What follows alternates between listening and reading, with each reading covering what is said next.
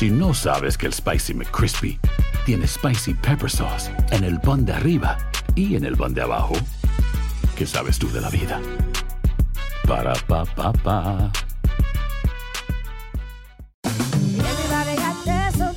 La venta para amigos y familiares de JCPenney está de vuelta. Desde lunes ahorra 30% extra en artículos por toda la tienda. Esos son ahorros adicionales por encima de nuestros precios bajos. Dile a tus amigos, ven con tu familia y ahorren en grande. No olvides, ya se acerca el Día de las Madres. Y tenemos todo lo que mamá quiere: joyería, belleza, salón y tarjetas de regalo. JCPenney, vale la pena. Cupón válido del 29 de abril al 5 de mayo en selección de estilos. Aplican exclusiones. Detalles en la tienda jcp.com. Boost Mobile tiene una gran oferta para que aproveches tu reembolso de impuestos al máximo y te mantengas conectado. Al cambiarte a Boost, recibe un 50% de descuento en tu primer mes de datos ilimitados. O, con un plan ilimitado de 40 dólares, llévate un Samsung Galaxy A15 5G por $39.99. Obtén los mejores teléfonos en las redes 5G más grandes del país. Con Boost Mobile, cambiarse es fácil. Solo visita boostmobile.com. Boost Mobile, sin miedo al éxito. Para clientes nuevos y solamente en línea, requiere AroPay. 50% de descuento en el primer mes requiere un plan de 25 dólares al mes. Aplican otras restricciones. Visita para detalles. Ohio, ready for some quick mental health facts? Let's go. Nearly 2 million Ohioans live with a mental health condition. In the U.S., more than 50% of people will be diagnosed with a mental illness in their lifetime. Depression is a leading cause of disability worldwide. So, why are some of us still stigmatizing people living with a mental health condition when we know all of this? Let's listen to the facts and beat the stigma. Ohio, challenge what you know about mental health at beatthestigma.org. Univision Audio. Enigma sin resolver es un podcast para mayores de edad. Algunos radioescuchas pueden encontrar el contenido del programa ofensivo. Se recomienda la discreción del radioescucha, especialmente para menores de edad.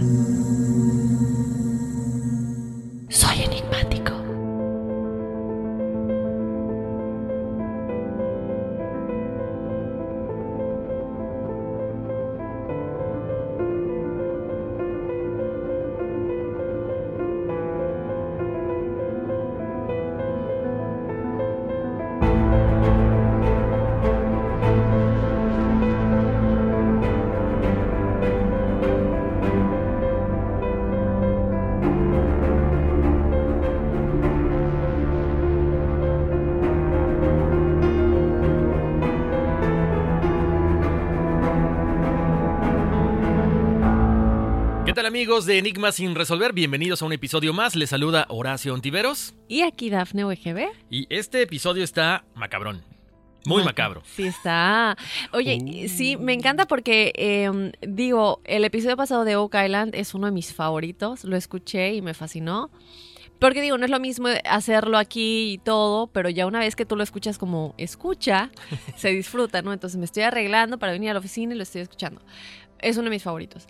Eh, antes de ese hablamos de los universos, no, de la llena de Querétaro. Y luego los universos paralelos. Pero este está buenísimo porque ahora regresamos un poco a los exorcismos, a lo paranormal. Y Horacio es una historia real. Ya vamos a platicar, se ha debatido, que muchos dicen que fue falsa, igual que lo de Amityville, pero tuvimos la oportunidad de ver entrevistas y yo desde mi punto de vista tienes que ser un muy buen actor y no tener alma como mamá si tu hijo sufre de cáncer que además ya falleció y usar como eso de ventaja. Para mí sí es real. ¿Sabes qué, Dafne? Ese es un buen punto. Cuando, ok, hablas de, lo hemos mencionado varias veces, de psicosis colectiva, ¿no? De que de repente, ok, nos ponemos de acuerdo y vamos a hacer que estamos viendo fantasmas y vamos a armar todo. Pero la misma historia es, o sea, la historia es consistente entre una y otra persona. No hay cambios. O sea, no puede ser que una familia esté fingiendo tanto, sobre todo como dices, con la enfermedad de uno de sus hijos, y que todos vean las mismas cosas, y que el vecino vea cosas, y que la otra persona vea cosas. Ahí, aquí lo único que yo me, me quedé con la duda, Dafne, sobre todo en la parte de Estados Unidos, que son tan especiales, cuando tú mientes a la hora de rentar una casa, me imagino que te puedes meter en una bronca legal. Ahora, te voy a comentar algo eh, que sale a colación de esto. Alguna vez, cuando yo estaba buscando casa para comprar, ahí en New Jersey, llegamos a una funeraria. O sea, yo así como que, espérame, o sea, la entrada está rara. Y luego ya como que después de mil nos dijo la, la, señora, la, gente, es que esta era una funeraria. Y yo, "Eh, y, y- y esta casa, o sea, ¿la estás vendiendo para ser habitada? Sí. Y yo, bueno, no, no, no, yo no, yo no lo hubiera comprado. No sé si alguien más a lo mejor la pudo haber comprado para un negocio o para vivir en ella. No sé si yo sería capaz de vivir en una casa con tantas eh, vibras encerradas, con tantas vibras atrapadas. Y específicamente esta casa, sobre todo cuando no había tanta modernidad, tantos aparatos, ¿no, Dafne? Lo que vamos a ir describiendo a la gente es verdaderamente espeluznante. Así es, Horacio. Les vamos a estar hablando del exorcismo en o de Connecticut. Eh, este tema tiene una película ya que salió en 2009, si no me equivoco. Eh, o sea, ya más de 10 años. Y también hay pues muchas entrevistas que se le hicieron a los familiares, como estábamos platicando, eh, mucho debate. Tú platicas lo de la funeraria, ya les vamos a decir por qué estamos hablando, pues esta casa supuestamente era una funeraria antes de que sea rentada por esta eh, pues desafortunada familia que, que se tuvo que encontrar con todo lo que pasó ahí en términos de de que los asustaban, de que parecía que la casa estaba completamente embrujada y de las cosas que vieron en términos de lo que pasaba con los cadáveres cuando la casa funcionaba como funeraria, que es espeluznante, ¿no? Porque uno piensa funeraria y uno se imagina pues los ataúdes y los cuerpos, ¿no? Que digo, yo eh, no sé si tú has visto, yo alguna vez ya he visto, tuve la oportunidad de ver la- el, el cuerpo de mi abuelita cuando falleció y yo estaba chica, pero la verdad no me impresionó. O sea, fue como esta, fue normal eh, y, y hasta me dio mucha paz verla. Entonces, para mí, cuando yo escucho funeraria, me imagino algo así, porque es la sensación que tuve cuando tuve la oportunidad de ver un cadáver. Pero hay muchas cosas detrás de lo que hacen las funerarias que yo no sabía hasta que investigamos este tema. Exacto, lo que, lo que mencionas bien es muy cierto, Dafne. Cuando tú ves a, alguien, a una persona en un velorio, pues ya está básicamente, eh, ya le embalsamaron. O sea, esto significa que le sacaron todos los órganos internos, le, han puesto ciertos líquidos, pero ahora, ¿qué pasa cuando le sacan todos los órganos, cuando los limpian, porque los tienen que dejar específicamente... eh, bueno, hay un código de, de- salubridad, ¿no? Les tienen que sacar todos, los tienen que, que que cubrir o cumplir ciertas cosas para que entonces ya lo puedan sacar y obviamente el cuerpo que ya está en descomposición no llegue a desprender un olor fétido. Entonces, ¿qué pasa con todas estas? La sangre, el cerebro, los órganos, todo. ¿Qué pasa con todo esto? Es ¿Qué pasa con los órganos? Bueno, son removidos, los tienen que tirar.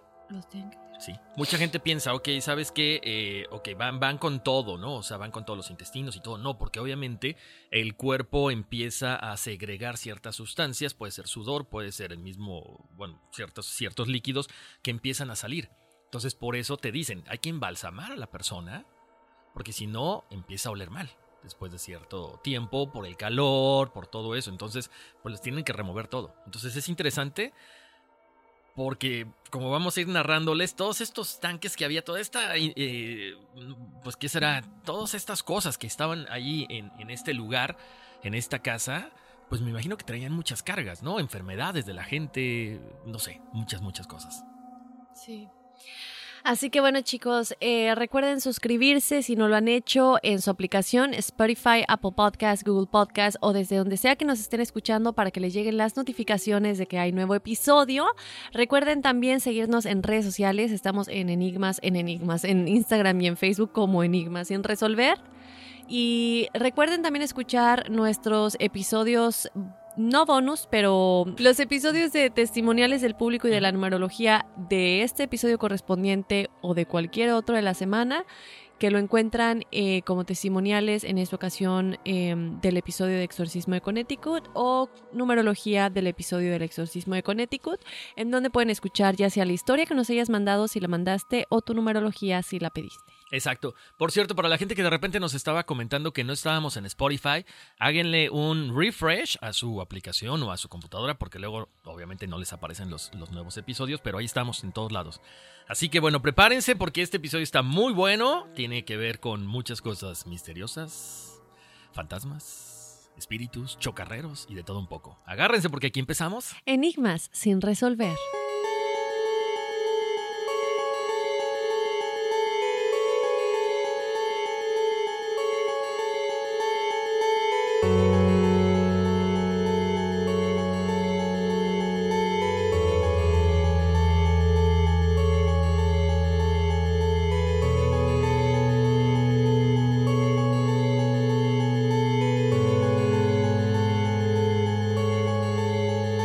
La película de terror psicológico de 2009, The Hunting in Connecticut, cuenta la historia real de la familia Snedeker que en 1986 alquiló una vieja casa en Connecticut.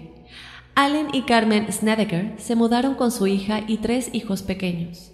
Mientras exploraban su nuevo hogar, Carmen encontró elementos extraños en el sótano, herramientas utilizadas por los funerarios.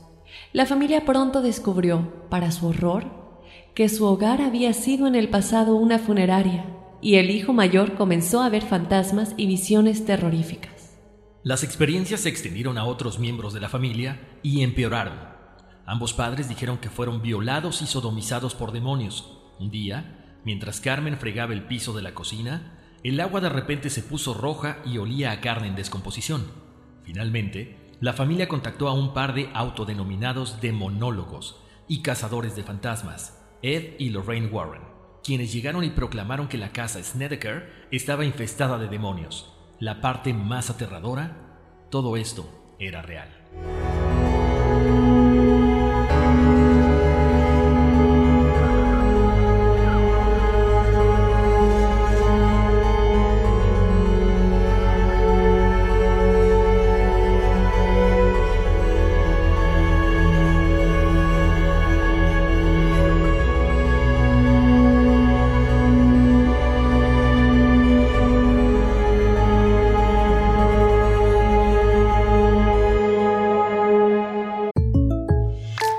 When something happens to your car, you might say,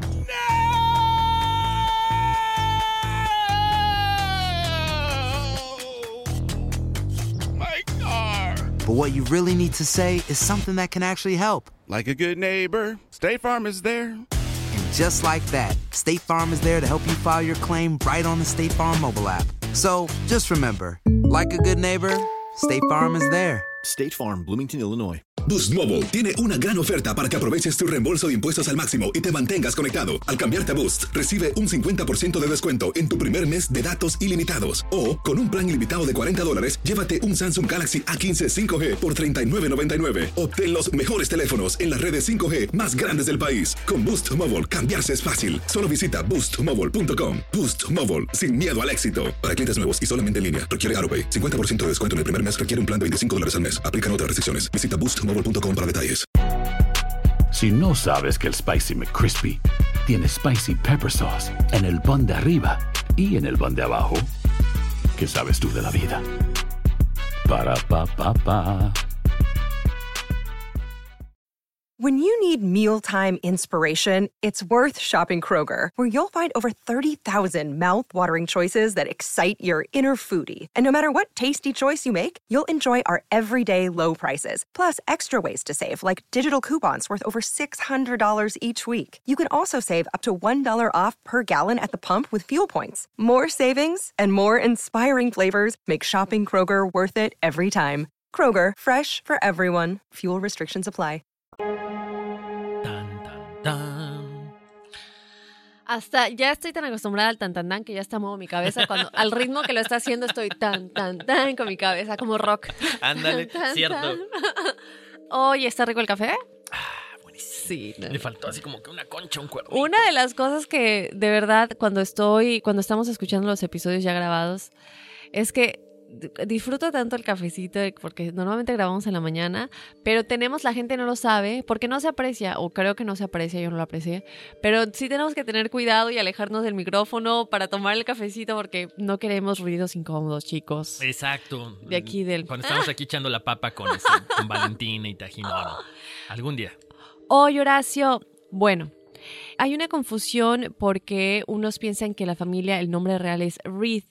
No, lo que sucede es que Carmen, la esposa, la mamá, el apellido de ella de soltera es Reed, pero en realidad ya el, el apellido de la familia es Snedeker.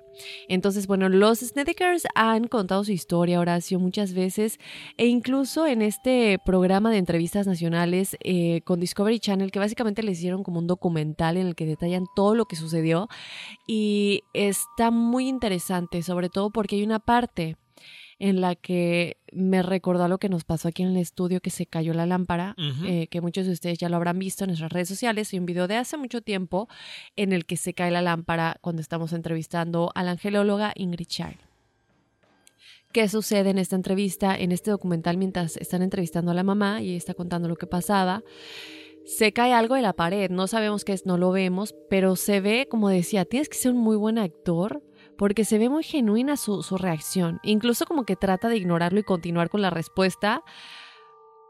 Y, y ahí digo, si no sé, como que me hace pensar, se ve genuino, pues. Yo siento muy, exactamente, una reacción muy de sorpresa, porque a lo mejor igual dices, ok, una, dos, tres, va. No, ¿por qué? Porque se cae algo, pero ¿qué es ese algo que se cae? Tómala. Entonces imagínense, ok, oyes que se oye, oyes que se oye.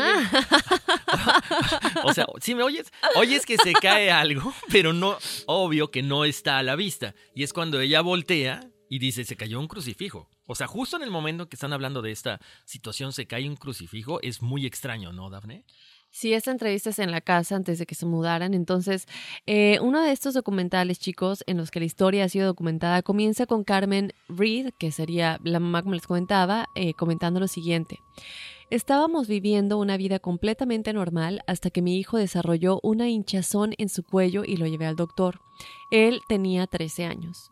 Lo llevé un viernes y para ese entonces él tenía un bulto del tamaño de un chícharo. Los doctores dijeron que eso era muy raro y que era necesaria una biopsia. La biopsia fue agendada para el lunes, recordemos, lo llevó el viernes y la biopsia será el lunes. Y durante esos, el fin de semana, para el lunes, ya estaba el tamaño, el bulto ya era del tamaño de una pelota de golf. ¿no? Entonces, esto estaba desarrollándose de una manera muy rápida que obviamente los comenzó a asustar. El diagnóstico, chicos, fue que eh, Philip tendría seis meses de vida. Ellos vivían en Nueva York para ese entonces y Carmen, la mamá, pues tenía que transportar a Philip todo el tiempo para su quimioterapia, por lo que el resto de los hermanos pues tenían una nani de tiempo completo que vivía en la casa de los Snedeker, de los perdón, mientras Carmen y su esposo llevaban a Philip a sus tratamientos y chequeos. Tenían que manejar estas distancias porque, bueno, eh, como les era una larga distancia que estabas en Connecticut, o sea, sí está cerca, pero que son como unas tú sabrás más que yo. Entonces, definitivamente son horas. Sí, es que sabes que, Daphne, eso es bien importante, porque Connecticut es un estado que es, pues, es de un buen tamaño, o sea, es un tamaño considerable. Yo pensé que eh, a lo mejor aproximadamente te toma hora y media manejar a Connecticut. Sí, a, a lo que es la frontera entre Nueva York y Connecticut. Pero hay otra parte más alejada que te toma tres o cuatro horas llegar hasta allá. Entonces nada más hay que aclarar ese punto. Ellos estaban yendo hasta la otra parte de Connecticut. Sí. Y no es nada más viajar sino que estás viajando con alguien que esté enfermo y que está sufriendo los efectos de la quimioterapia, que imagínate, no tantas horas en el coche, ya lo vamos a platicar un momentito, en un momentito. Bueno, Carmen recuerda llorando que, bueno, en esta entrevista, Carmen recuerda llorando que había veces cuando Philip estaba en el hospital y que los nervios y el estrés que ella sentía eran tantos, Horacio, pues obviamente no digo, siendo madre de cuatro hijos y todo esto, ¿qué pasa? No te puedes quebrar. No. ¿Por qué? Porque tienes otros cuatro hijos, porque, perdón, porque tienes otros tres hijos, porque tienes todavía que tener eh, cuidado de, de, ti misma, de tu casa, de todo, ¿no? Y mantenerte bien para tu hijo que está sufriendo esta enfermedad. Bueno, ella y su esposo manejaban 306 millas, Horacio, para sus tratamientos. Como sabemos, obviamente, y como les comentaba hace un momento, la quimioterapia pues no es nada más el tratamiento que ayuda a combatir las células de cáncer, sino que te provoca muchas náuseas, te provoca malestares, te hace sentirte más enfermo que el mismo cáncer te provoca, ¿no? El malestar que el cáncer te provoca. Entonces, eh, sumando los efectos de la quimioterapia, chicos, y el viaje en, en el coche por tantas horas, todo el tiempo para los tratamientos, definitivamente Carmen pensó que el, eh, todo esto le iba a hacer más daño o lo iba a matar más pronto que el mismo cáncer, ¿no? Los costos de la nani, además, Horacio, en conjunto con toda la gasolina y los gastos normales, ¿no? Que requiere un coche cuando viaja con tanta frecuencia, eran demasiados y más lo que ellos y más de lo que ellos podían costear. Era definitivo que tenían que mudarse a un lugar más cercano del lugar en el que él estaba recibiendo sus tratamientos para el cáncer. Pues Carmen lo discutió entonces con su esposo y aquí es cuando comienza todo, chicos. Vámonos, mudémonos cerca, mudémonos a Connecticut para poder estar cerca del hospital en el que mi hijo tiene los tratamientos. Al hacerlo, Carmen se encontró con muchos problemas, Horacio, obviamente porque yo no sé muy bien por qué, pero es más difícil que te acepten. Por ejemplo, cuando tienes una mascota simplemente. Tienes gato, tienes perro, por alguna razón es más fácil encontrar. Primero es más fácil encontrar si no tienes animal alguno. Luego es más fácil encontrar si solo tienes gatos o gato en vez de perros. Aquí en Nueva York sobre todo es súper difícil. Y es lo mismo, por alguna razón es más difícil encontrar propiedad cuando es rentada, cuando vas a rentar a un, a un propietario, un landlord, como le decimos aquí, cuando tienes más hijos, y aquí son cuatro, ¿no? Entonces, ella eh, y su esposo se estaban viendo con mucha dificultad, Horacio, para encontrar una casa que aceptara, pues, a la familia completa, ¿no? Que no tuviera problemas con cuatro hijos.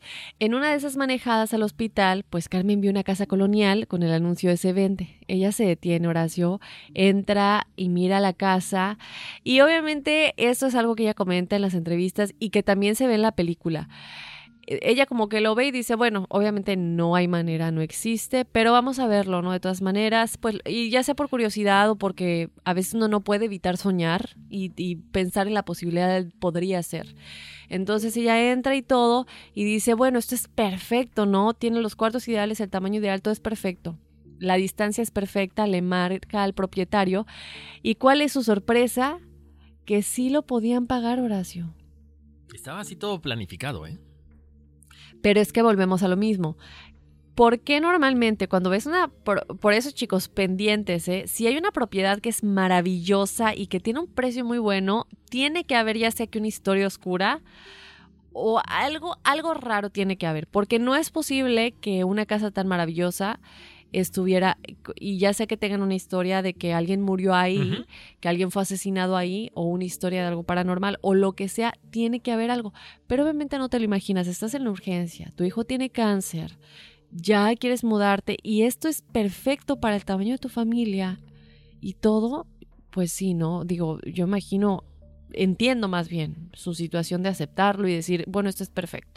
Aparte, ¿sabes que Daphne? Hay, que aclarar el punto de que ahora es más fácil, ¿ok? Buscas el historial de la casa por el internet y te aparece todo. En esos momentos no. O sea, en esos momentos era más complicado, no había tanto acceso y confías en la buena fortuna, ¿no? Dices, a ver, necesito una casa así, así, así, asado. Te haces del valor de llamar y te dicen que está en buen precio. Dices, no, o sea, esto está mandado por Dios, es un milagro. Pero sí, hay que tomar en cuenta lo que dice Daphne. Cuando las cosas son así como que muy buenas, bueno, hay que darle una vueltecita, asegurarnos de que todo esté bien y arriesgarnos en ese momento. Pero double check. Y habrá, habrá quien le guste, ¿no? Habrá quien incluso busque una propiedad que tenga una historia oscura, porque hay gente loca allá afuera que dirá, oye, yo quiero vivir en esa casa en la que alguien murió, o en la que alguien fue asesinado, o que hay algo paranormal, ¿sabes? Entonces, bueno, hasta que no te, no te encuentres con algo que realmente te ponga los pelos de gallina y salgas corriendo. En fin, Horacio, em, ¿qué sucede? Bueno, ya, felices y agradecidos, se preparan para mudarse inmediatamente. Yo quiero que me cuentes qué pasa ya cuando empieza todo este proceso de mudanza y, cuando ya logran eh, pues moverse, ¿no? Claro que sí, bueno, pues ya saben, por fin logran eh, conseguir esta casa. Eh, en cuanto ellos llegan, empiezan a acomodar todo, ya saben que la mudanza es, es horrible, es una monserga. Uno de los hermanos, Bradley, Comenta que Philip comenzó a mostrarle algunas de las cosas extrañas que se encontraban ahí. ¿Qué haces lo primero cuando te mudas? Empiezas a revisar cuartos, sobre todo que era una casa tan grande, ¿no? Empiezan a revisar la casa y se da cuenta de que había lápidas y pies de lápidas entre muchas otras cosas dentro de la casa, y es así como se dan cuenta de que había sido una funeraria. O sea, eso es la como que la parte donde empieza todo. Después Carmen comenta que cuando se dieron cuenta de que era una funeraria, ella fue a hablar con el propietario para entender el por qué no le había dicho nada. Él le dice que bueno, pues simplemente pues si ellos querían hacer algo, pues iban a perder el dinero que habían dado de depósito y el primer mes de renta. Entonces estarían otra vez en desventaja, perderían dos meses de dinero y después buscar otra casa que estuviera cerca del hospital y que estuviera suficientemente grande para poder albergar a todos ellos. Entonces, bueno, dicen, dicen que no, ellos a final de cuentas se deciden quedar. Y una de las vecinas de la casa, Catherine Altemus, o Altemus, no sé, comenta que la casa siempre fue una funeraria, desde que ellos se mudaron y que lo había sido desde los años 30 o tal vez desde antes. Pero bueno, O sea, no les habían dicho. Ese fue el, problema, ese fue el, el, asunto por el cual ellos estaban así como que sacados de onda. Otra vecina comenta que la familia Hallahan era propietarios de la casa y desde que ella era pequeña vivía ahí y que eran muy buenas personas, que tenían la funeraria en la parte de abajo y que ellos vivían en la parte de arriba en el segundo piso. ¿Tú vivirías ahí? ¿Quién sabe? Pues es que yo creo que si es tu negocio, es diferente, ¿no? Si tú empezaste el negocio, pero te mudaste ahí con la casa limpia y empiezas el negocio, pues es un negocio y finalmente normal, ¿no? Claro. Ya cuando dejas todas esas energías ahí y alguien nuevo se muda, ya es diferente. Aparte, ¿sabes qué, Dafne? Cada persona manipula o limpia o trabaja de diferente forma a cada uno de los muertos. Entonces, poco a poco vamos a irles diciendo cómo fue también que a lo mejor los muertos estaban reclamando algo que había pasado ahí, ¿no? Algo extraño. Pero bueno, por otra parte, Dolores Longo dice que ella trabajó en todas las funerarias del área, entre ellas la funeraria de la familia Hallahan, y ella se encargaba de revisar los cuerpos y ponerles maquillaje, al igual que dejarlos, bueno, pues bien vistos, ¿no? Para que la gente los pueda ver durante el velorio. La casa. Ok, vamos a describirles la casa. Cierren sus ojitos porque es la mejor manera de que ustedes vayan imaginando las cosas, ¿ok? ¿Puedo decir algo rápido? No. Por favor. Es que eh, yo creo que es importante mencionarles rápidamente a la audiencia que si ustedes están interesados en este tema y se ponen a buscar, se van a encontrar con gente que como en todo tema digan, no, esto es falso y todo esto. Yo aún sigo defendiendo porque siento que, por ejemplo, estos testimonios de tener a los vecinos, tener a esta persona que trabajó ahí, que son personas que tienen que mostrar documentación, se mueve, se ve la documentación de la funeraria, la dirección, el año en el que empezó a, a a funcionar y terminó. O sea, son cosas que no se pueden simplemente falsificar, sobre todo cuando estamos hablando de documentos. Exacto. Ahora, lo que tú dices es buen, bien interesante, Dafne, y se comenta también por parte de Carmen en varias entrevistas. Ella dice que, obvio, ya cuando encuentran todo esto, le preguntan al dueño, ¿no? Ok, ¿era una funeraria o no? Sí. Pero cuando en una de esas, no sé qué está pasando en la casa, le están arreglando, detrás de estas... Eh, paneles que ponen en las casas para que no entre la lluvia, porque hay que recordar que abajo está la roca y madera, ahí encuentran el, ¿cómo se llama? El letrero de que era funeraria, pero no estaba, como mucha gente dice, no estaba por fuera, lo habían tapado para que pasara desapercibido de que era una funeraria. Ella lo dice y lo repite en cada una de las entrevistas, para que también pongan eso, este, pongan un poquito de atención ahí. Va, ahora sí, Cierren sus ojitos y bueno, ahí les va. Porque no sé si, aparte otra cosa, Daphne, acuérdense, vimos los dos la película, yo ya la había visto hace mucho, tú también. La película está basada en hechos reales, no es que sea fiel a lo que realmente pasó, porque la película está, está espeluznante y un poquito exagerada, obviamente, ¿no? Porque tiene que atrapar al, al espectador. Pero bueno, les cuento. Cuando tú vas al fondo de las escaleras, hay un cuarto grande y abierto con un tipo mostrador alrededor de todo el cuarto, pegado a las cuatro paredes. Resulta que ese era el cuarto de los ataúdes del lado sur de la parte inferior de la casa. Ese era el cuarto de Bradley, uno de los hermanos de Philip, ¿ok? Entonces, que era básicamente el hermano con el que más se llevaba. Luego, el cuarto de ataúdes del lado norte, también en la parte inferior, básicamente al lado del cuarto sur, tenía grandes tubos de metal saliendo de las paredes. Y chéquense, este eran, estos eran los cuartos en donde los ataúdes eran colocados, los más caros supuestamente, y es aquí donde eran mostrados para que los clientes los compraran. A la izquierda de estos cuartos había un cuarto que funcionaba como almacén. Pasando ese cuarto, se encontraba un pozo donde quedaba toda la sangre, ¿ok? En la esquina derecha. Esto se utilizaba en el pasado cuando embalsamaban a los cadáveres de las personas. Tenían una mesa arriba del pozo para que la sangre drenara por la mesa y bajara hacia el pozo. O sea, me, imaginé una escena así como de... ¿Cómo se llama esta película donde sale la niña de la tele? ¿The Ring? Ajá. Ajá, ¿no? qué, qué grueso. También hay un cuarto más grande que es donde la herramienta para levantar a los ataúdes se encontraba. Eso servía para levantarlos después de poner los cadáveres dentro de los ataúdes para moverlos, que es como una polea y una cadena así como que, como de película de terror, de esas que chillan. Oh, espantoso, pero bueno. Oye, ahora sí tengo una pregunta. ¿Tú sabes si, bueno, estabas comentando, dijiste en el pasado, o sea, ya no se hace así? Digo, obviamente me imagino que ya no hay como el pozo y así, ¿no? Como dices, la polea y la, cadena, o... pero Ahora como, no, no sé yo cómo realmente se haga ahora eso de vaciarles la sangre. Bueno, aquí no sé en Estados Unidos, en México es un poquito, no es tan eh, moderno como acá, pero sabes que con tantas enfermedades y demás sí es importante, todo se coloca como en bolsas para que sean después eh, incineradas por la cuestión de las enfermedades y todo esto. Pero ya no es un pozo, ¿no? O sea, son, son como contenedores o toneles, como le quieran llamar, pero sigue siendo más o menos la misma forma. Es esta, esta mesa de metal con un hoyo abajo para que mientras eh, los, los- la gente que va preparando los cadáveres va poniendo las cosas a un lado, se vaya drenando. Pero son como contenedores. Contenedores o como bolsas muy resistentes y después se queman para evitar cualquier tipo de contagio si tienen enfermedades. Sí, no, aparte luego toda esa sangre, ¿dónde se va? Para hacer unos tacos de moronga.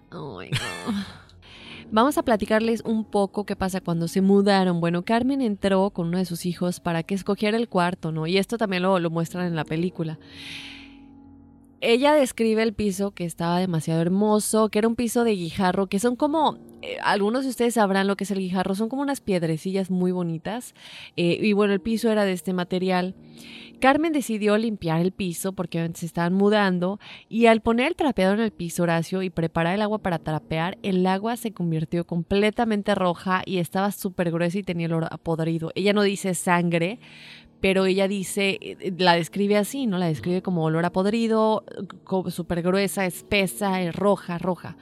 Ahora, por eso te preguntaba a dónde se va la sangre, porque me pregunto si al momento de pues sacarla, llenar la cubeta o no sé cómo estaba trapeando, hubiera algo en los tinacos, no sé, no sé, estoy tratando de entender lógicamente algo que no tenga que ver con lo paranormal, a lo mejor la sangre fue a algún lado y, esa agua se quedó con la sangre, no sé. Pon- Ponle tú, Dafne, que a lo mejor era una casa vieja, que a lo mejor tiene tuberías, porque en muchos lugares han visto eso, ¿no? Que hay tuberías muy viejas, que a la hora que tú abres el grifo o la llave, sale el agua turbia, pero no con olor a podrido. O sea, sale el agua turbia por el óxido, eh, por los minerales en los que, por donde, de donde sale, pero no ese olor a putrefacto, ¿no? Y no podría haber habido, a lo mejor también por eso, los espantos y lo paranormal, porque esto me recuerda mucho al caso de Lisa Lam, que sabemos que Lisa, su cadáver, estaba en los tinacos de la azotea del Hotel Cecil. Si no han escuchado ese epi- episodio, vayan a escuchar el episodio de la desaparición o el misterioso caso de Lisa Lam, si no me equivoco es el nombre. Y bueno, eh, para hacerles la historia corta, el cuerpo de Lisa Lam se encontraba en uno de los tinacos y los huéspedes del hotel comenzaron a, a tomar, pues tú tomas el agua de la llave normal, que, que no lo hagan aquí, de hecho ni siquiera aquí, yo, yo siempre, eh, ¿cómo dices cuando limpias el agua? Tengo mi filter, Ujú. mi filtrador, pero bueno, en este hotel la gente se bañaba, tomaba el agua y se empezó a sentir como un olor raro mientras se bañaban o cuando la tomaban un, un- sabor horrible y estaba medio negrita. Y ya fue cuando empiezan a investigar los tinacos y resulta que el cuerpo desaparecido, que en ese tiempo se había re- reportado como desaparecida, de Lisa Lam estaba en, los, en uno de los tinacos, ¿no? Entonces digo, a lo mejor en esta funeraria los cuerpos ya no eran bien tratados y se, se dejó ahí en alguna es- tubería, no sé. Bueno, no en una tubería, ¿no? Pero a lo mejor en alguna parte de la casa, en los tinacos, que tenga que ver con el flujo de agua. Pues sabes que, Dafne, lo que pasa es que, acuérdense, aquí no hay tinacos, ¿no? O sea, aquí en, en esta parte, por eso me llama la atención. Te, te puedo entender de un hotel, te puedo entender que está en, en Los Ángeles, porque hay hasta cierto punto sequías eh, muy frecuentes, pero aquí el agua viene del subsuelo. Pero hasta estando en el subsuelo se podría, ¿no? Pues sí, si ah, pones sin tierras los cuerpos en alguna parte que tenga conexión al flujo de agua a la casa. Quiero pensar, pero, pero se me hace, eh, es una buena teoría, pero se me hace también un poquito complicado que de repente digas, ok, hemos estado usando, porque me imagino que llegaron a la casa y todo el mundo se ha de haber metido a, lavarse las manos o algo, y específicamente esa agua donde estaba la, la cubeta, es la que se, se transforma en eso. No sé, es una buena teoría porque hay gente que a lo mejor es un poquito, des- eh, no sé, despistada, llenas la cubeta y la pones ahí a la hora que vas a, la- a- a trapear, dices, espérame, ¿qué pasó aquí? Sí. Podría ser, podría ser eso, ¿eh? Bueno, es una teoría obviamente tratando de entender por qué el agua se habría, se habría tornado como de sangre si no fuera algo paranormal, pero evidentemente yo creo que todo indica que era algo más paranormal, ¿no? Bueno, ¿qué pasa entonces, eh, chicos y Horacio? Para ese momento había aún una, había aún en la casa una mujer que, bueno, había sido empleada por el propietario que se estaba encargando de limpiar, pues, algunas partes. Estaba haciendo reparaciones generales, pero más específicamente con el moho y los, pues, limpiar cualquier tipo de humedad que hubiera en la casa y todo esto, ¿no? Entonces, pues, obviamente Carmen pensando, ella conoce el lugar, conoce al propietario, ha trabajado aquí anteriormente, pues fue y le preguntó que qué estaba sucediendo, por qué el agua se habría tornado así, si eso hubiera sucedido antes, ¿no? ¿Qué pasa, Horacio? Bueno, esta mujer sin respuesta alguna, le da las gracias a Carmen, le dice que bueno, ya terminé, se despide, pero ya no regresa para ninguna de sus otras, eh, pues no citas, pero eh, trabajos que tenía que hacer en la casa y se desaparece por completo, ¿no? Una de las sobrinas de Carmen y su esposo Horacio vivía con ellos ya que durante mucho tiempo, pues sus papás eh, estaban teniendo como muchos problemas, estaban en un proceso de divorcio. Entonces Carmen le dijo a, que por cierto Carmen se ve una persona muy agradable. Yo cuando las entrevistas que tuve la oportunidad de ver, realmente se ve que una persona que realmente se interesa tanto por su familia, digo cualquiera, ¿no? Pero ella se ve como que tenía la mayor carga, no solamente de cuidar a su hijo, pero ¿Qué sucede con la sobrina? Va y le dice, ¿sabes qué? Múdate con nosotros. Tus papás están pasando por este proceso de divorcio, hay problemas en tu casa. Ven, eres bienvenida, eh, pues están con tus primos, te llevas muy bien con ellos, ¿sabes? Le puedes hacer compañía a Philip, que está enfermo y todo esto. Y aparte, esta sobrina y Philip se llevaban muy bien. Incluso varias de las experiencias que les vamos a contar les pasó cuando estaban juntos, ¿no? Y luego el comportamiento cuando... Cuando el comportamiento de Philip comenzó a cambiar, en el aspecto de decir, a lo mejor un demonio le estaba haciendo pues cambiar, como cuando alguien te, exhorte, cuando tienes un, una posesión demoníaca, pues como que le hizo algo a la prima que ya les vamos a contar. En fin, Horacio, entonces sí, en efecto, se muda eh, la prima con ellos, eh, pero eh, ella, como les comento, era muy cercana a Philip y siempre se la pasaban pues en la parte de abajo, que es donde estaban los cuartos de, de, de Philip y de Bradley, como nos comentabas. Y ella dice que la energía era tan pesada, o sea, que, es como otro mundo. Cuando estabas en la parte de abajo, el de, pues, no sé si era el sótano o la parte de abajo, pero cuando estabas en la parte de abajo, la energía era como pesada y te dolía y era así como que, wow, es tan pesado estar aquí. Y cuando subías, era como otro mundo completamente. Entonces ella comenta eso en cuestiones energéticas de la casa Horacio. Fíjate que en una de las ocasiones, Philip, a quien cabe mencionar que a lo mejor ustedes también, si buscan con respecto a ese tema, lo encontrarán con el nombre de Matt, porque imagino que era su segundo nombre, escuchó su nombre, entonces él escucha que alguien lo llama, ¿no? Él le dice a su mamá, obviamente, que yo, si a ti te ha pasado que de pronto escuches que te llamen, yo creo que a todos nos ha pasado. Siempre es como que, ay, espérate, alguien me llamó. A todos, y ustedes enigmáticos que nos están escuchando, incluso si no es tan claro, claro, yo creo que todos alguna vez en la vida de pronto hemos escuchado que alguien diga nuestro nombre o nos grite a lo lejos y nada. A mí me ha pasado muchas veces. Entonces, pero él lo escuchó de una manera tan clara, Horacio. Él le dice, mamá, ¿me llamaste? No, pero es que alguien me está llamando.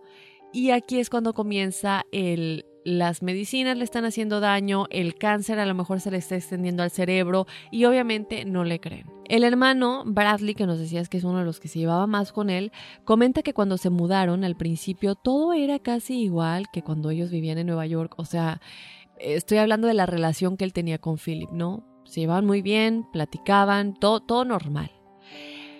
Esto los llevó a escuchar cosas juntos, Horacio, y darse cuenta de cosas paranormales al mismo tiempo lo que le daba más credibilidad a las historias de Philip, que tenía, bueno, pues escuchar cosas, ¿no? Pero aún así, los papás no le creían y el hermano mayor de ellos dos incluso le dijo a Bradley que dejara de seguirle el juego a Philip, que dejara de, de pues, como de dejarse, deja de, de, deja de dejarte manipular porque Bradley era menor. Entonces es como que tú ves a tu hermano mayor y es como, wow, mi héroe. Entonces le decía, deja de, de dejarte manipular, te está mintiendo y te lo estás creyendo, ¿no?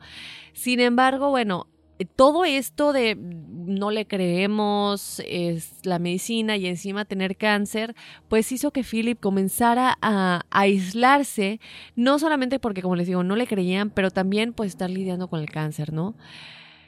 Para esto también, y esto es algo que también está eh, disponible para nosotros en el Internet para verlo, es que Philip tenía un diario en el que él escribía pensamientos y entre otras cosas, ¿no? Lo que le estaba pasando y todo esto. Y aquí se puede ver, Horacio, cómo él definitivamente estaba experimentando cosas paranormales que incluso le estaban afectando su manera de pensar y de ver el mundo por la manera en la que escribía, como si, como si esto ya fuera parte de su vida. La familia como les comento, sobre todo Carmen, la mamá, pensaba que era por el cáncer y también porque pues estaba pasando por la adolescencia y pues la adolescencia ya sabemos que a veces cambia mucho eh, la manera en cómo somos de niños y cómo somos cuando ya pasamos a la edad de joven adulto, ¿no? Entonces, em, ella dijo, no, bueno, vamos a darle su espacio, está bien, no importa.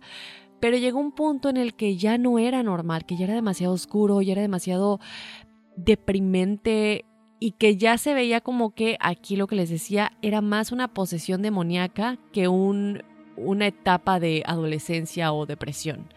Bueno, él se volvió súper cruel con la familia Horacio, comenzó a atacar a Bradley físicamente y constantemente, que es algo que jamás había hecho, sobre todo porque de todos los hermanos, como comentábamos, él es con el que mejor relación tenía. Y bueno, también realmente había pasado todas eh, cosas paranormales con él, ¿no? Escuchar las voces y todo esto. Hay una ocasión que de hecho esto se muestra en la película y luego ya en las entrevistas eh, con la familia se confirma que es real, que sí, la, película lo, lo, mostró de la manera correcta, por decirlo de alguna manera, que es la parte en la que está, em, están en uno de estos cuartos, eh, ya es el de, creo que es el de Bradley, que era em, el coffin room, el cuarto de ataúd, uno de los cuartos de ataúdes del lado sur. Y hay una mesa que es giratoria, que imagino que es donde ponían los cadáveres. Entonces está Bradley acostado en la mesa y mm, Philip lo empieza a girar y lo empieza a girar, jugando al principio, ¿no? Despacito. Pero una de esas ya se empieza a volver cruel y rápido y no paraba y Bradley se empieza a marear y empieza pues a sufrir, ¿no? Y, y él también explica en la entrevista que no solamente se sentía mareado y, ya de que el vértigo que te da a veces en el estómago, que sientes como esas cosquillitas como cuando vas de bajadita, eh, sino que empezó a tener como flash, flashes, perdón, de visiones, de fantasmas o así como de espíritus, así flash, flash, flash. Y él así, por favor, para, gritando, para, para, para. Y, Philip no paraba, pero ya era cruel de que no, no, friégate, no voy a parar. Ya al final obviamente para, pero él se da cuenta que ya no era su hermano. Se da cuenta que Philip hubiera, si hubiera detenido el momento en que vio que Bradley estaba sufriendo con el juego, Pasa todo esto y trata de mantenerse más alejado de Philip porque se da cuenta que no es conveniente. La familia Horacio decide llevarlo con un psiquiatra porque como les dijimos más adelante, ah, perdón, hace un momento pensaron que tenía que ver algo con el tratamiento del cáncer o que posiblemente el cáncer ya se le estaba pasando al cerebro y que como ya hemos platicado muchas veces, cuando tienes un tumor cerebral, pues actúas de manera diferente, ¿no? Porque te está afectando de alguna manera eh, las, las bueno, está afectando la función general, el funcionamiento general del cerebro, ¿no? Después de esto, Horacio, la prima también comenzó a ver cosas en el sótano, entidades que aparecían de la nada. Carmen, la mamá, comienza a darse cuenta de ciertos detalles que le llaman la atención. Observa que a pesar de que la casa tiene unos grandes ventanales, lo cual es muy curioso, no entra la luz. Y ella pues los limpiaba, los, los, cristales están limpios, las ventanas están limpias, pero la casa siempre, siempre súper oscura. Y bueno, a veces hay cuartos que son más oscuros de lo normal y, creo que muchos lo sabemos, lo hemos experimentado, hay casas que están en contraluz del, del sol o cosas por el estilo, pero aquí ya era demasiado, la casa siempre está oscura a pesar de que las cortinas estaban abiertas, las ventanas estaban limpias, etcétera, ¿no? Eh, eh, con esta cosita, sumado con lo que pasó con la sangre, ella empieza a pensar que posiblemente Philip sí tiene razón, que sí hay algo raro pasando en la casa. Philip se hace amigo de Cody, un chico de la casa de enfrente que suele jugar con él en el sótano. Pero con el tiempo, Horacio, Cody le dice a Philip que no le gusta ese lugar porque siente algo extraño allá abajo. O sea, ya no era cosa de la medicación, porque la prima ya lo siente el hermano ya había visto, ya había escuchado igual, y ahora Cody igual. Entonces es aquí cuando Philip comienza a ver sombras que pasan cerca de él y lo ve como de, reojo. las ve, estas sombras las ve esconderse detrás de los muebles y a veces incluso le rozan y lo puedes sentir, ¿no? Ya ves como cuando alguien pasa caminando y sientes como el airecito. Esa es la sensación que Philip sentía, ¿no? De que tú sientes que alguien te roza, sientes el airecito. Entonces piensan de nuevo o tratan, yo creo yo, de, de hacer cuestión lógica de qué es lo que está pasando, ¿no? Puede ser la medicación, pero un día todo cambia porque su hermana pequeña, que tenía una hermanita pequeña de cuatro años, ve a una mujer vestida de blanco, Horacio, reflejada en el espejo de su habitación. Obviamente esto ella se lo dice a toda la familia, una bebecita de cuatro años espantada llorando, pero ¿qué te pasó? ¿Por qué lloras? ¿Qué sucede? Y ella como puede lo explica, que muchos dirán, hay cuatro años, no, tú tienes un hijo, yo ya les dije que alguna vez fui au pair, que es como una nani, y yo tenía una niña de cuatro años y son súper inteligentes. Ellos ya entienden todo, ellos ya se pueden comunicar. O sea que no, no le hagamos menos porque era una niña de cuatro años, que sí lo pudo explicar, ¿no? Esto entonces le, le, confirma de nuevo a Philip Horacio de que la medicación no tiene nada que ver con lo que está oyendo y viendo. Entonces días más tarde, el mismo Philip ve a un joven de 20 años abriendo las puertas batientes del sótano que le llaman por su nombre. Y aquí yo, yo creo que es bien raro, ¿no? Porque lo hemos visto en varios casos que cuando algo raro comienza a suceder, es como que al principio todo es normal y los espíritus no se manifiestan tanto.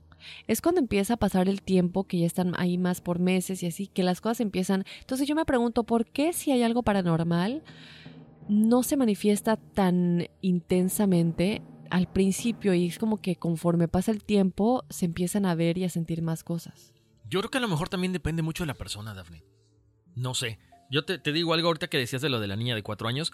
Alguna vez en Puebla, cuando nos cambiamos de casa, eh, no me pasó a mí, le pasó casi a todo el mundo en, la familia. Nos cambiamos de casa, fue lo más curioso, a un, departamento, al penthouse. Ah, no sé si ya lo había comentado, un edificio y estábamos viviendo en el quinto piso. Era un, era un departamento de mi prima, o es un departamento de mi prima. Y de repente abres la puerta y yo así como que, ah, caray, o sea, yo vi a, una señora de blanco que estaba ahí. No dije nada. Y después, ese día, ya sabes, está estás con la mudanza, la gente que nos estuvo ayudando estaban subiendo cosas. Y después de como tres o cuatro días platicábamos, oigan, no, pues sí, que ya quedó muy bonito el departamento, que no sé cuánta cosa. Y nos dice uno de los muchachos, oigan, ¿les puedo decir algo? ¿Sí? ¿Ustedes no han visto a una señora de blanco? Y yo así como que, no, o sea, no la vi yo la vio él. Y de repente mi mamá también lo confirma y mi hermana lo confirma. O sea, casi todo mundo habíamos visto a esta señora de blanco que estaba ahí. ¿Tú la viste antes? Yo la vi, pues yo la vi primero, creo. ¿Tú la viste primero? Yo la vi primero. Pero yo no dije nada. Entonces no sé si en este caso a lo mejor él era muy susceptible y ya quería llamar la atención todas estas energías, todas estas entidades. O a lo mejor como estabas diciendo tú, a lo mejor ya era una forma de que eh, a lo mejor un espíritu maligno se estaba, eh, estaba en posesión de él y ya era capaz de a lo mejor ver más cosas. Se hace más susceptible. No sé, yo siento que es por parte de ellos. Yo siento que es por parte de las entidades que a lo mejor te están poniendo prueba al principio, porque yo no siento que, que tengan que ver, a lo mejor sí, claro que tiene que ver con la susceptibilidad de uno. Hay gente que por ejemplo, o sea, nuestros invitados a veces dicen, pero es que aquí hay cosas y yo no tengo ni idea o yo no veo nada. Y aquí hay espíritus o aquí hay alguien. Y la gente como si nada, ¿no? Porque ya están acostumbrados. O los que son susceptibles a sentir ese tipo de presencias y así, ya están acostumbrados y dicen, aquí está.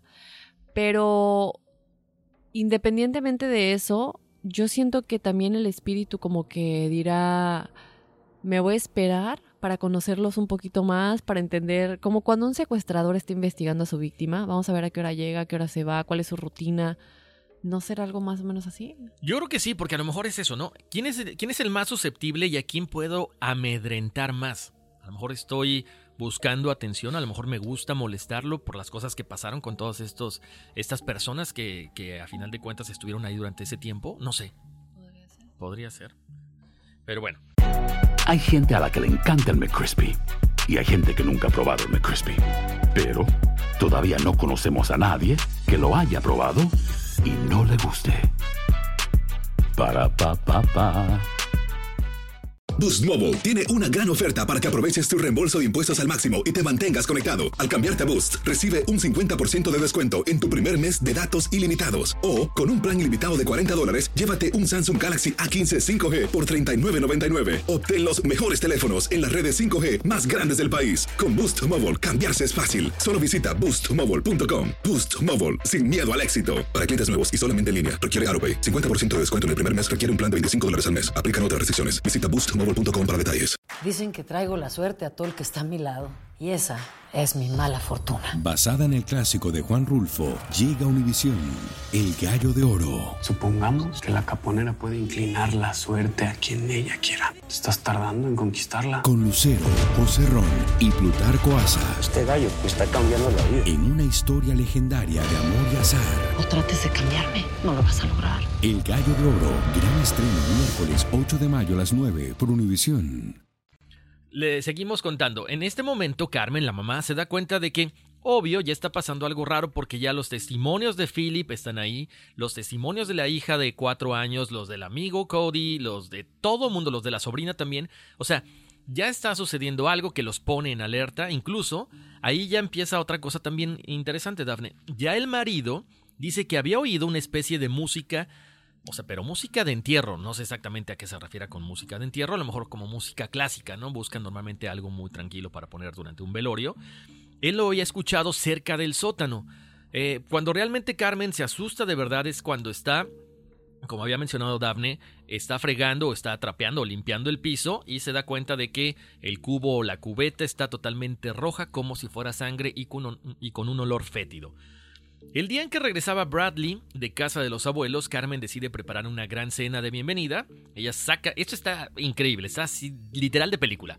Ella, ella recuerda muy bien, saca la vajilla, saca los cubiertos, coloca todo en la mesa ya para esperar a todos los invitados y de pronto se da la vuelta para coger el teléfono que en ese momento está sonaba y de repente cuelga el teléfono, ella se voltea hacia la mesa y resulta ser que todo lo que había colocado ella ya para la cena, estaba en el armario y guardado Dafne. O sea, yo sí me hubiera espantado. Ahí sí yo, yo sí me hubiera espantado. Tanto tiempo estar poniendo la mesa como para que venga un fantasma y me recoja todo. Mejor que lave los, tratos, los platos sucios, ¿no? Ahí sería mucho más interesante. Pero bueno, es como que una, una de las gotas que ya derrama el vaso. Les cuento también que, bueno, pues ya estaban los hermanos en las habitaciones de abajo, en el sótano, hay que recordarlo, y una noche ellos pudieron ver que en una de las cómodas que tenían frente a sus camas había tres hombres que los miraban fijamente y al mismo momento que los estaban viendo estaban como susurrando algo. No se sabe exactamente porque no se logra entender, pero después de unas risas macabras y escalofriantes, uno de ellos coge un juguete que había sobre la cómoda y lo estrella contra el suelo rompiéndolo en mil pedazos. Que ahí también ese es algo de lo que vemos en las entrevistas, Daphne, que los papás dicen, es que era un juguete, ¿cómo pudieron haberlo roto para que estallara de esa forma? O sea, tenía que haber sido un adulto el que lo había aventado con esa, esa cantidad o esa fuerza. Bueno, hasta dos años antes de que la familia Snedeker fuera a vivir ahí, la casa había funcionado como funeraria, ya los habíamos comentado. Darrell Kern, el antiguo dueño de la casa Southington, confirmó que antes de comprar la propiedad en la época de 1980, había servido como funeraria Hallahan por varias décadas. La habitación del sótano era la habitación de los ataúdes, se los hemos estado diciendo, y esos extraños bidones o contenedores o tanques no, no contenían ni aceite para la calefacción ni gasolina, sino era para contener la sangre y fluidos de los cadáveres. Los sucesos estaban sucediendo ya como que con más intensidad. Todo esto paranormal estaba creciendo, los vasos se movían solos, las sillas cambiaban de lugar solas, por las noches las camas, las camas vibraban solas y la visión de sombras eran continuas. Philip llegó a ver a un niño de raza negra de unos cuatro años con un traje de Superman del que más tarde se enteraron que había sido enterrado así, con este traje de Superman. Los familiares creen que se veía asustado y confundido, aunque una de las primas dice que solo quería jugar y se le veía muy travieso, incluso podía volar. Bueno, en otra de las ocasiones, mientras la prima dormía, mientras la prima de Philip, eh, la puerta de su habitación se abrió y se encontró con su primo Philip, queriendo abusar de ella. Es lo que comentaba Daphne. O sea, ya estás teniendo una posesión y ya estás abusando contra tu propia familia. Una de las primas que más quería también. Más tarde llega una ambulancia y es cuando lo trasladan a, un hospital psiquiátrico donde permaneció durante 45 días. Y ahora, obviamente digo, pasa esto, ¿no? Eh, se le va al psiquiátrico y todo, pero siguen sin entender que realmente hay algo ahí. Ahora, mucha gente también, la gente que no cree la historia de esta familia, ni todas las pruebas que realmente se han mostrado de que, porque estos testimonios también dicen, no, no hay nada que diga que la casa era una funeraria. O sea que las personas que trabajaran ahí o que mostraron documentación de que eran empleados de nómina, de lo que fuera, de, la, de los documentos de la funeraria físicos, no sirven de nada para ellos, pero bueno, ya sabemos que hay mucho escéptico allá afuera y siempre, siempre va a haber algo para ellos. Pero ellos dicen, si sí realmente estaban experimentando todo esto y era tan horrible, ¿por qué no se fueron? Desde mi punto de vista, no sé tú qué pienses, Horacio, pero estabas hablando para empezar de que les costó mucho trabajo encontrar una propiedad que, como dijimos al principio, tuviera un precio bueno. Eh, eh, cuando tú rentas un, lugar, eh, nada más cabe aclarar para, por lo menos aquí en Estados Unidos, mucha gente nos escucha en otros lugares de Latinoamérica. Aquí em, los depósitos no son tan nada más así. De verdad, a veces tienes que dar todo el depósito después el primer mes de renta y el último mes de renta. O sea, no es nada más que te mudas, ya estás y nada más pagas el, mes por mes. No, primero das un depósito y también tienes que dar por adelantado el primer y el último mes. Entonces es mucho dinero. Más eso, o sea, te tienes que mudar a otro lugar y encontrar otra vez todo esto y tener tal vez tú no tienes los ah porque aparte también otra cosa que cabe aclarar aquí cuando tú quieres rentar un lugar aquí en Estados Unidos tienes que tener buen crédito que quiere decir que no tienes deudas con tarjetas de crédito. Eh, en Estados Unidos muchas veces, por ejemplo, a mí mis papás me dicen, no, pues no tengas tarjetas de crédito. Pero es que si no tienes, básicamente eres invisible para el sistema. O sea que tienes, de una manera te ves forzado a tener tarjetas de crédito.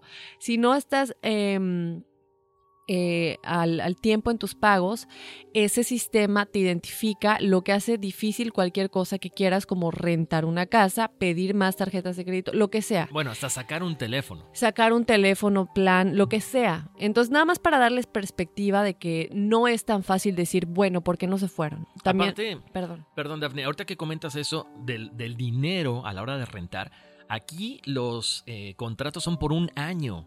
Entonces, no solamente es que puedes perder el depósito, tu mes de renta eh, final, para finalizar cuando antes de que te vayas, sino que también muchas veces tienes que pagar una penalidad a la persona que le estás rentando porque estás eh, rompiendo antes de tiempo ese contrato. O sea, es mucho dinero lo que pierdes. No, no crean que, ah, bueno, oye, me voy la próxima semana y ya. No, no, bueno, pues vete. Pero lo que diste lo pierdes y aparte viene una demanda, porque aquí sí te agarran y te demandan. O sea, es increíble cómo el, sistema legal se maneja en Estados Unidos.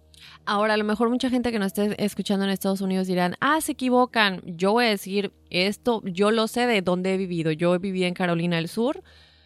Ahí así es, primer mes, segurito, segurito, seguro y último mes. Y lo que dice Horacio, si rompes el contrato antes de que se termine tu lease, que de alguna manera es el tiempo por el que lo rentaste, un año, dos años, lo que sea, te demandan, además de que pierdes todo, y aquí en Nueva York. Es donde yo he vivido en Estados Unidos y es así como es, no sé, en otros estados, antes de que a lo mejor otras personas nos digan, no, no es así.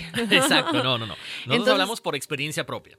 Entonces, nada más para poner en, en, en luz el por qué, pues no era tan fácil mudarse, ¿no? A pesar de que estaba pasando todo esto. Efectivamente, ahora ya viene algo más interesante, porque bueno, ya se están dando cuenta de que estas cosas están sucediendo con más intensidad, les podemos decir, ya empiezan a llegar como la típica este, película, ¿no? Como lo que vimos aquí en Amityville, ya hay moscas que empiezan a invadir la casa, eh, hay susurros en que cada vez van creciendo en volumen, hay mal olor, Incluso se encienden lámparas, pero aquí no digan o no crean que, ay, se encendió la lámpara nomás porque sí. No, se enciende la lámpara que no tiene foco. O sea, eso está verdaderamente raro.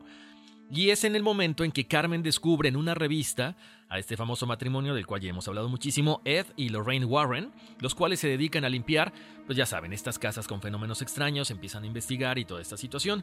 A ellos les llaman, obvio, como cualquier persona, con la esperanza de que los puedan ayudar, así como han ayudado a otras familias.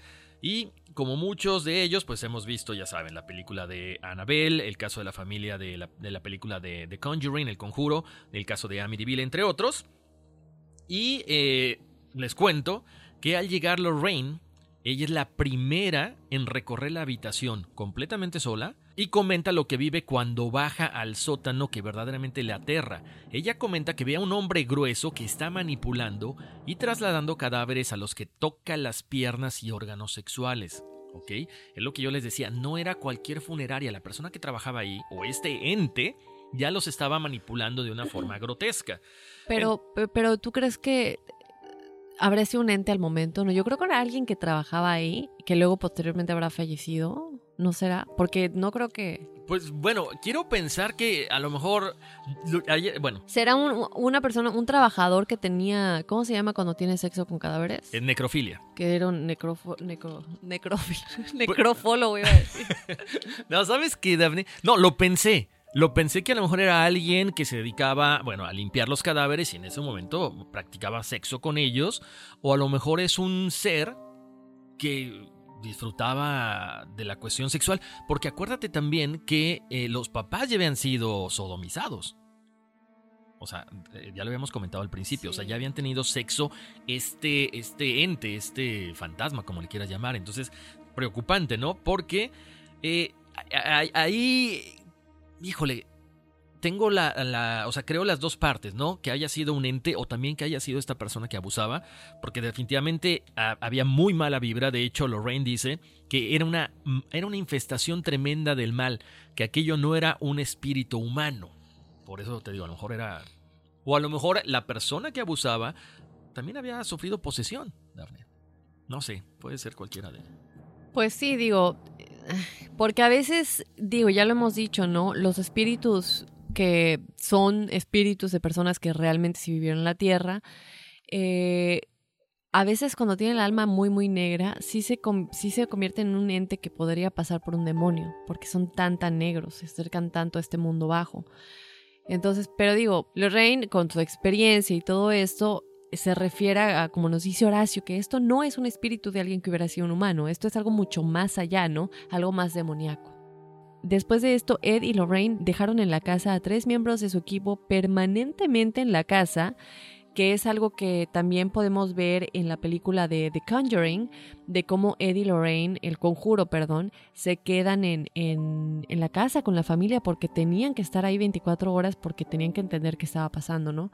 Bueno, eh, se quedan entonces este equipo con, permanentemente en la casa y cuando ven que no pueden hacer nada para liberar la casa de esas presencias, Horacio, pues llaman al sacerdote Timothy Conlan, que se enfrentará al poder demoníaco que según él habita en la casa realizando un exorcismo que le llevó un día entero. Después del exorcismo, la familia se marchó de la casa a una casa más pequeña y la casa es alquilada de nuevo.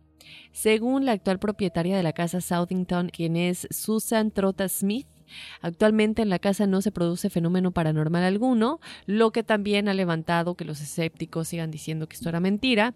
Y ella dice, hemos vivido en la casa durante 10 años sin que ocurra absolutamente nada. Nuestra casa es maravillosa.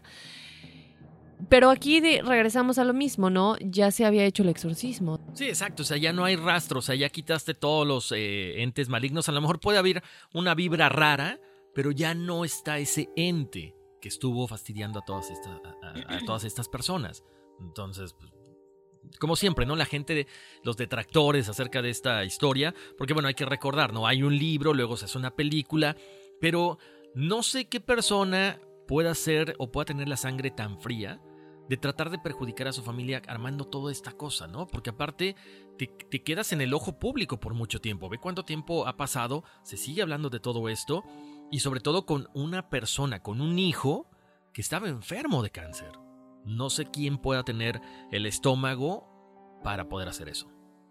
Sí, aparte, eh, digo, juzguen por ustedes mismos, chicos, vean las entrevistas. Para mí ella de verdad tendría que ser muy buena actriz y no solamente ella, ponerse todos de acuerdo, incluyendo vecinos, ex trabajadores, para crear un teatro, teatro tan grande tienen todos que ser muy buenos actores, coincidir en todas sus historias, eh, verse, ¿sabes? O sea, es como que demasiado poner todos los papeles en forma.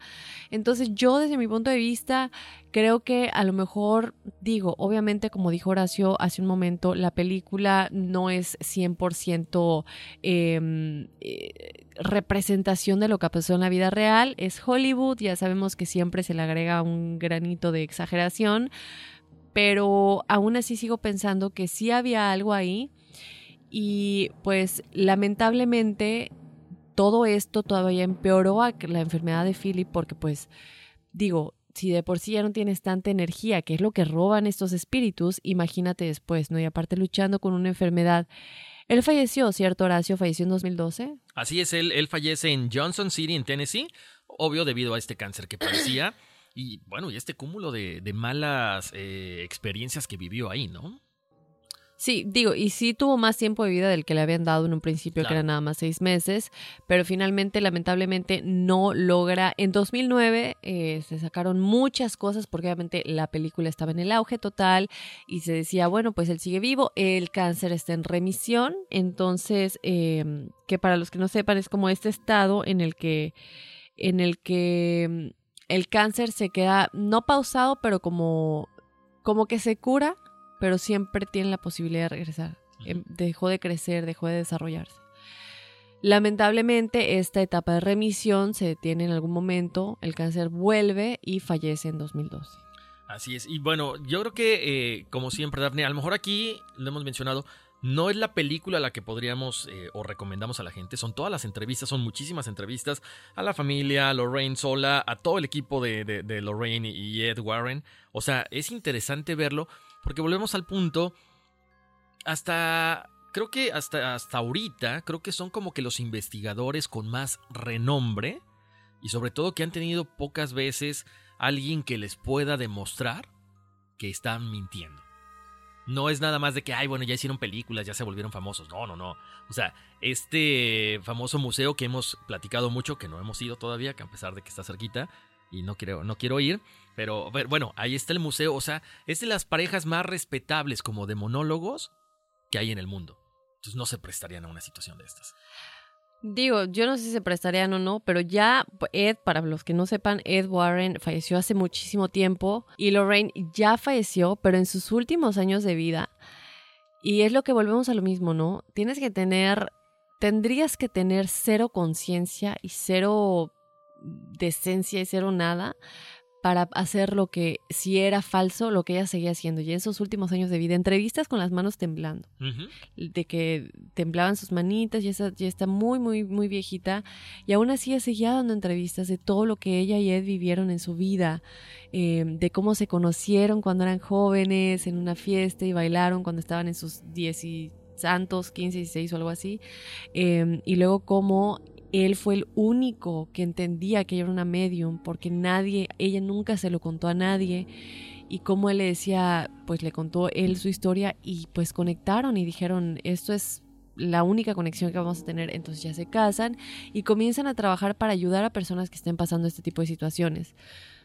Para seguir dando entrevistas a un punto en el que digo, estando así, ya para qué das tu tiempo, para qué seguir mintiendo, digo, ya estás en tus últimos años de vida, yo no le vería como, digo, yo no sé si ella sigue, por, posiblemente sí sigue haciendo dinero, pero de todas maneras ya te vas a morir. Claro, o sea, y además lo desgastante que es, una, enfrentarte a la prensa, enfrentarte a todos estos escépticos y como que sostener lo mismo, o sea, que, desgastante. ¿Sabes qué me recuerda, me recuerda esta pareja, Daphne? No sé si has visto The Dead Files. No. Mm, creo que están en History Channel, no me acuerdo. No, no, no, History Channel no. True TV. True TV.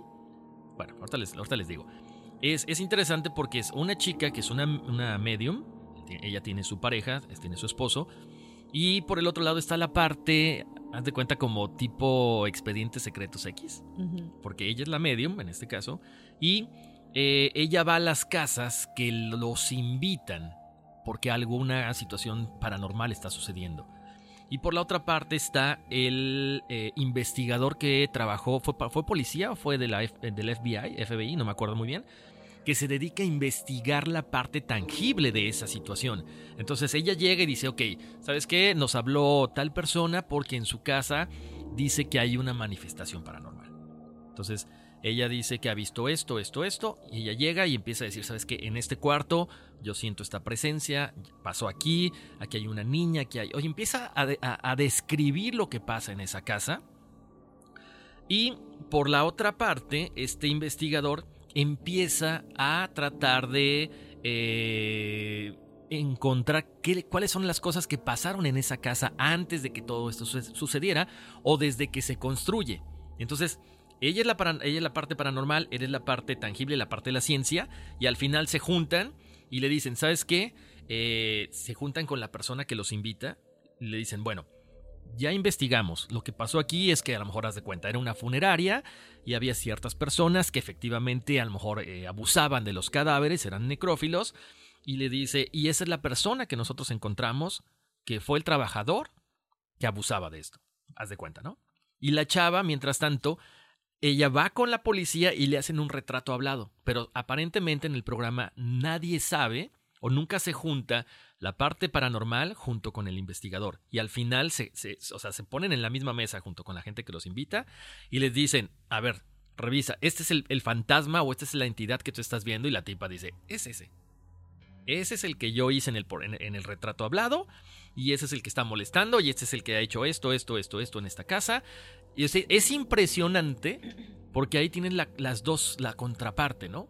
Cuando se unen, es así como que Daphne con, es más, más eh, de, cosas más tangibles, más de física cuántica y yo soy como que más, este, más, de experiencias. Pero está muy padre, lo recomiendo. The Dead Files, luego les voy a decir en dónde sale, pero se me hace como este tipo de pareja. Como ¿Dónde? Ya dinos ahorita. Ah, se está muy interesante, oye. A ah, Travel Channel. O sea, Travel Channel hablando de fantasmas, pero bueno. Ok.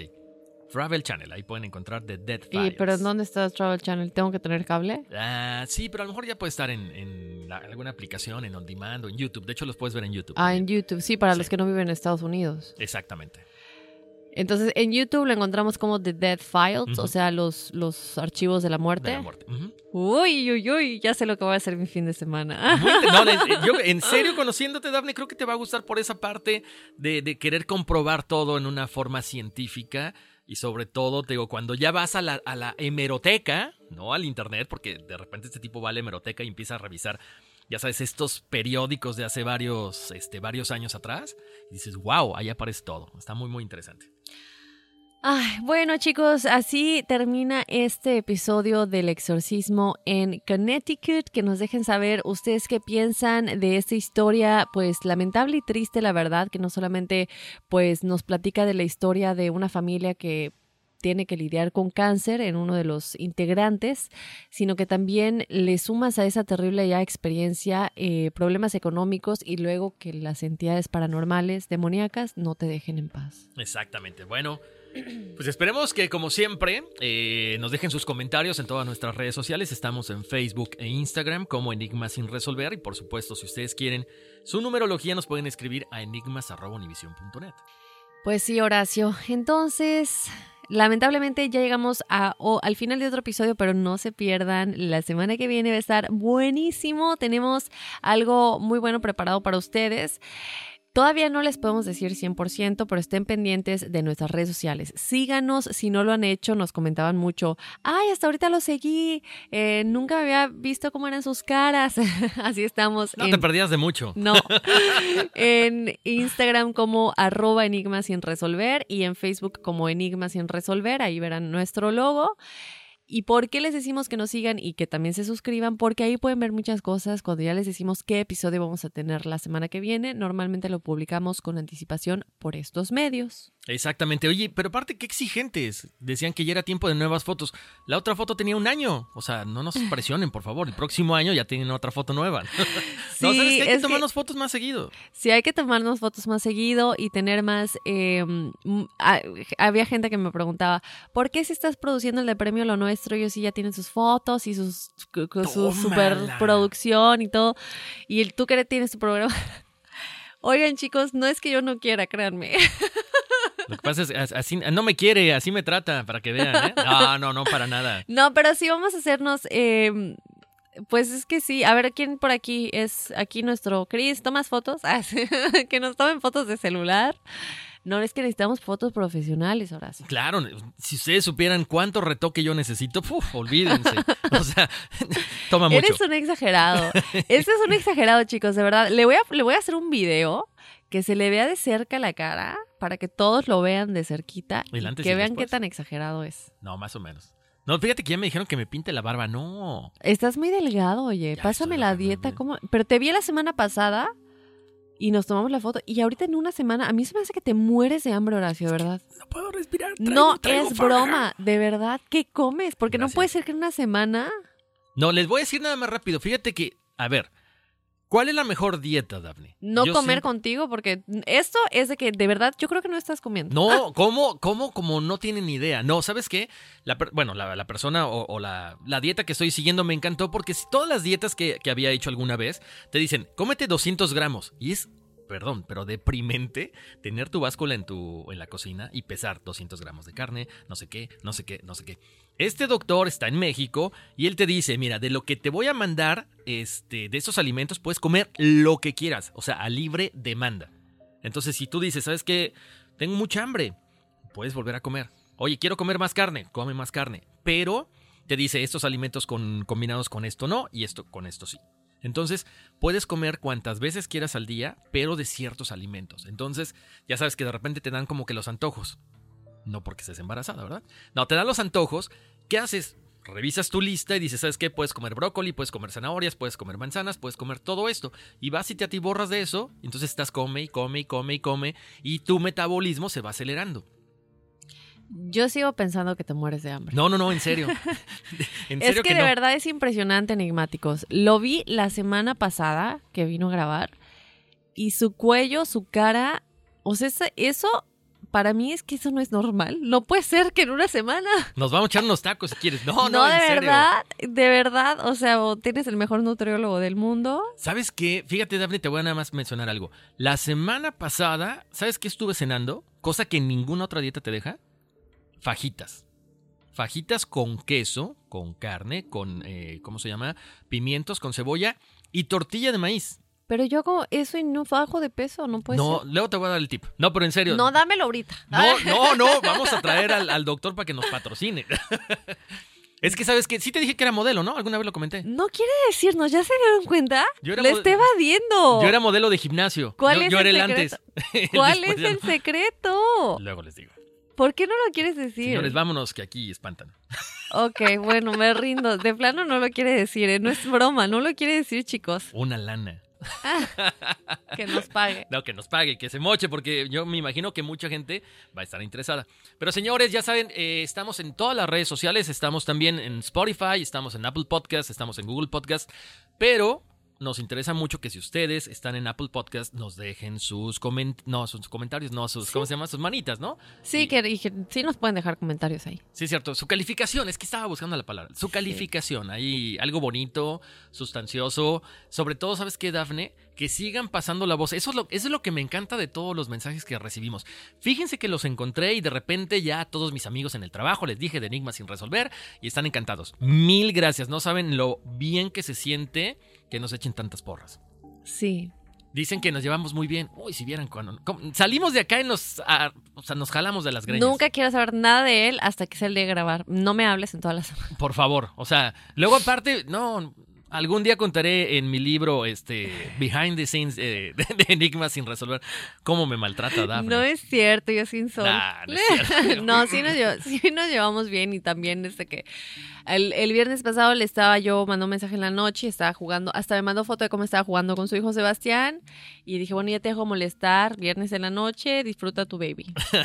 No, sí, no, pero la verdad que, en serio, gracias porque es una relación muy padre, Dafne. La verdad que cuando haces clic con una persona, no sé si te ha pasado, pero parece como si hubiéramos, no sé, nos hubiéramos conocido hace años, que tuviéramos años trabajando juntos.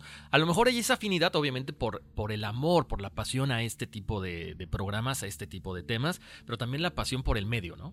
Sí, aparte, digo, digo, aquí nada más comentando, los dos somos número 11 y yo siento que posiblemente trabajamos juntos en otra vida, ve tú a saber, ¿no? Pero qué casualidad que los dos queremos compartir este mensaje, hablar de estos temas, amor por la comunicación, 011 y todo esto, ¿no? Entonces, así es, chicos, yo creo que no hay nada más importante para nosotros que el hecho de que a ustedes les guste no solamente la temática, pero la manera como la manejamos. Exactamente. Muchas, muchas gracias por todos sus comentarios. Esto, en serio, que cada vez que venimos aquí, que cada vez que nos dan eh, o nos dan una sugerencia de un tema, investigamos con todo el respeto, que es lo más importante. Nos echamos nuestros chascarrillos, porque también así es la, forma en que nosotros trabajamos, pero siempre eh, tratando de dejarles algo a ustedes para que, bueno, pues también se sientan bien, porque no solamente es echar cotorreo, siempre despedirnos o siempre por ahí dejar una, pequeña semillita, ¿no? Que, queden, que quede en la mente de cada uno de ustedes. Señores, y ahora sí, vámonos, que aquí espantan y yo ya tengo hambre. Yo igual, uy, sí.